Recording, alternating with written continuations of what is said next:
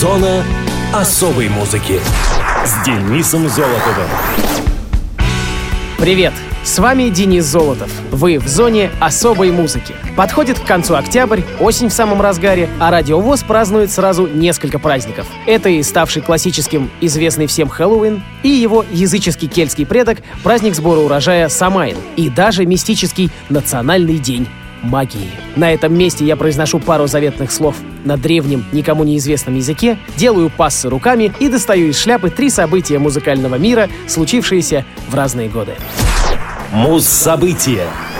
28 октября 1990 года прошел концерт группы «Алиса», который впоследствии лег в основу альбома «Шабаш». Мероприятие состоялось в Москве, в спорткомплексе «Лужники», а диск был выпущен через год, в 91-м. «Шабаш» посвящен близкому другу Константина Кинчева, Александру Башлачеву, который погиб 17 февраля 88-го. Само название альбома состоит из двух слогов его имени и фамилии — Са Шабаш Лачев.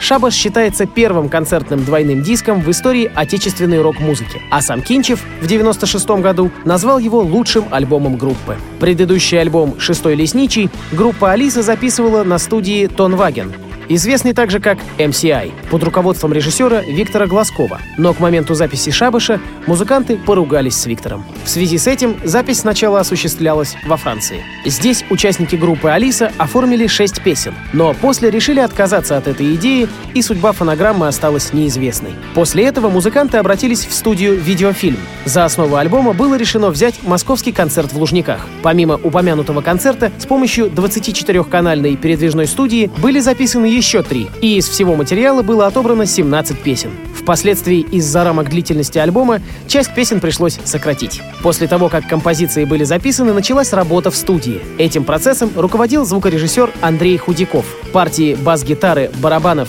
и рифовых гитар в основном не претерпели изменений. Вокал, наоборот, был переписан во всех песнях, кроме «Все это рок-н-ролл». Процесс записи клавиш немного затянулся, так как музыканты не хотели упускать предоставленные видеофильмом возможности сделать эти партии качественными.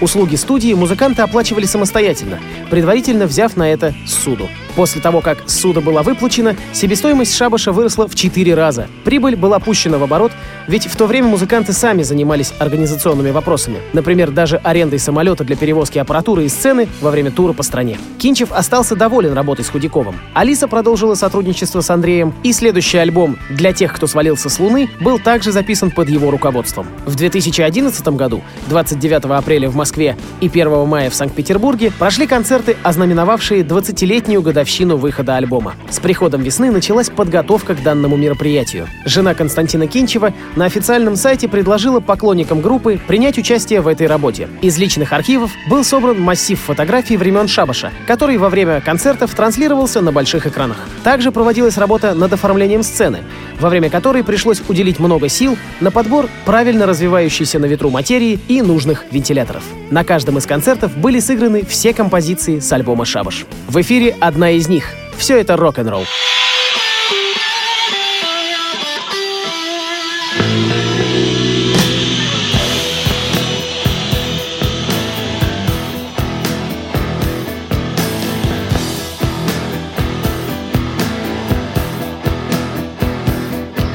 Беседы на сонных кухнях, танцы на пьяных столах, Где музы облюбовали сортиры, а боги живут в зеркалах. Где каждый в душе Сидвишес, а на деле Иосиф Кобзон. Где так стоят девиз, кто раньше успеет, ты или он. Все это рок-н-ролл. Все это рок-н-ролл.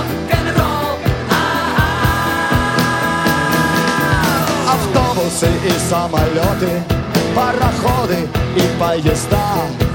Сегодня нас видит Москва, завтра Алма-Ата. Послезавтра мы станем пить пиво в Пушкаре или Жигулях. А что с нами будет через неделю, ведает только Аллах. Все это рок-н-ролл. Все это рок-н-ролл. Это чем-то похоже на спорт, чем-то на казино. чем-то на караван-сарай, чем-то на отряды Махно, чем-то на Хиросиму, чем-то на привокзальный тир. В этом есть что-то такое, чем взрывают мир. Все это рок-н-ролл.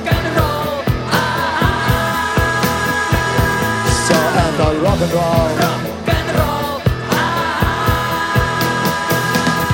И вот академики чешут плеши, Вагоны свистят в свисток. Румяные домохозяйки Зеленеют при слове рок. Товарищи в кабинетах заливают щеками стол. Им опять за обедом стал гостем в горле очередной рок-н-ролл.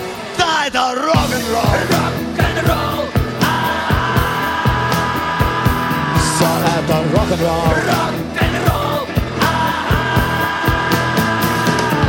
Ну а мы, ну мы, пидорасты, наркоманы, нацисты, шпана! Как один социально опасны И по каждому плачет тюрьма Мы пена в мутном потоке Пресловутой красной волны Так об этом пишут газеты. А газеты всегда правы. Все это рок-н-ролл. Рок-н-ролл Все это рок-н-ролл. И мы катимся вниз по наклонной С точки зрения высших сфер. Молодежные группировки Берут с нас дурной пример Где воспитательный фактор? Где вера в светлую даль? Эй, гитарист, пошли их всех на И нажми на свою педаль Давай, Андрюха!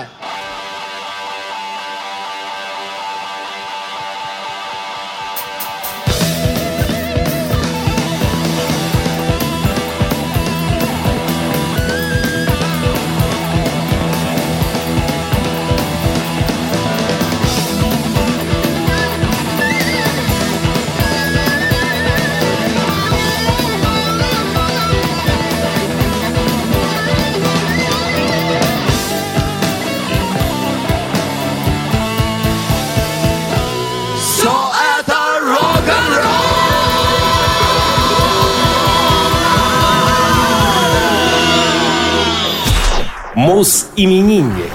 1 ноября 1963 года родился британский барабанщик, участник рок-группы Def Leppard Рик Аллен. Он появился на свет в Дронфилде, в Великобритании. С самых ранних лет Рик увлекался музыкой, в особенности барабанами. Когда Аллену исполнилось 10, он убедил родителей в том, что ему просто необходим инструмент. Тогда же отец и мать приобрели отличную барабанную установку. Рик пообещал родителям, что непременно вернет половину стоимости барабанов, как только выйдет на должный уровень. Когда Рику исполнилось 15, в его жизни наступил переломный момент.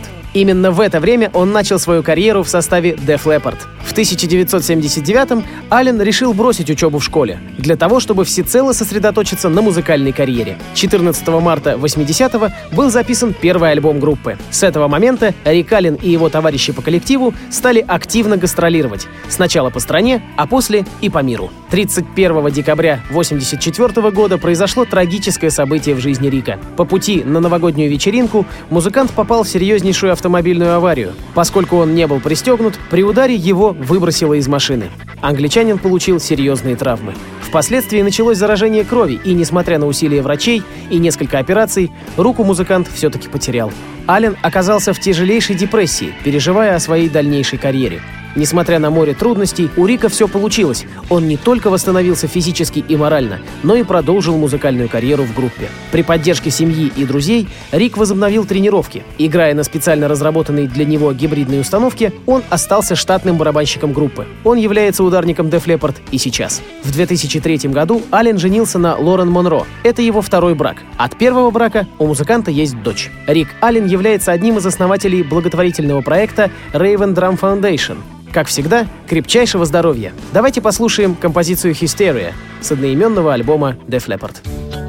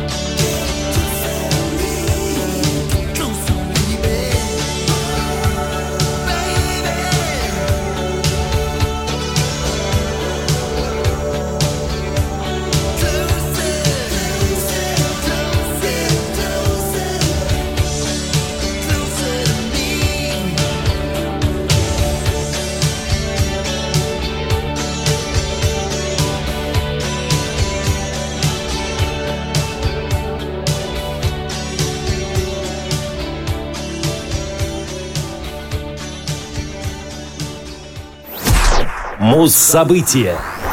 Также 1 ноября, но уже 1994 года, вышел концертный альбом американской рок-группы Nirvana MTV Unplugged in New York, Немного предыстории. Последний альбом Нирваны, In Utero, вышел в сентябре 93-го. Он дебютировал на первом месте в рейтингах США и Великобритании. В поддержку альбома группа провела осенью большой тур. В целом и альбом, и тур оказались успешными, однако диск продавался не так хорошо, как ожидали музыканты, а билеты на несколько шоу остались нераспроданными еще за неделю до концерта. И именно поэтому Нирвана согласилась отыграть акустическое Unplugged шоу на телеканале MTV. И в декабре 93-го, как раз после выхода эфира, продажи In Utero достигли своего пика. Концерт был записан 18 ноября в Sony Studios в Нью-Йорке. После тщательного подбора песен Курт Кобейн, Крис Новоселич и Дэйв Гроул отыграли в акустическом варианте несколько песен группы. Остальные шесть композиций — кавер-версии. Они добавили музыкального разнообразия в выступление коллектива. Три закрывающие песни были отыграны вместе с гитаристом и вокалистом Куртом Кирквудом и его братом-басистом Крисом Кирквудом из группы Meat Puppets. Вместе с Нирваной также играли концертный гитарист Пэт Смир и виолончелист вокалистка Лори Голдстон. Официальная телевизионная версия концерта была показана 14 декабря 1993 года в виде 46-минутного выступления. Все перерывы между песнями, джемы, отстройки инструментов, шутки и разговоры со зрителями были вырезаны. Также в эфире не были показаны две песни «Oh Me» и «Something in the Way». После смерти Курта Кобейна MTV часто пускали в эфир этот концерт. Чтобы заполнить спрос на концертные записи, в августе 94 было объявлено, что будет выпущен двойной альбом. Он должен был включать как живые выступления с 1989 по 94 год, так и весь концерт MTV Unplugged. Однако задача компилирования альбома была слишком эмоционально трудной для оставшихся участников группы. Таким образом, проект был отменен спустя неделю после официального объявления. Вместо этого Новоселич и Гроул решили выпустить только MTV Unplugged. В октябре 94-го вышел единственный сингл с альбома «About a Girl» вместе с акустической записью песни «Something in the Way». Сингл был выпущен на CD только в Австралии и Европе. В 96-м Unplugged in New York принес Нирване премию Грэмми в номинации «Лучшая альтернативная музыкальная музыкальное выступление и рыночный успех. 20 ноября 2007 года был выпущен DVD MTV Unplugged in New York, содержащий полную, неотредактированную версию выступления группы, включая недостававшие песни. Также на диске присутствовали репетиции некоторых композиций и выпуск MTV News Bear Witness, своеобразную историю концерта, в которой показаны интервью с группой, очевидцами и организаторами шоу. В эфире акустическая нирвана About a Girl.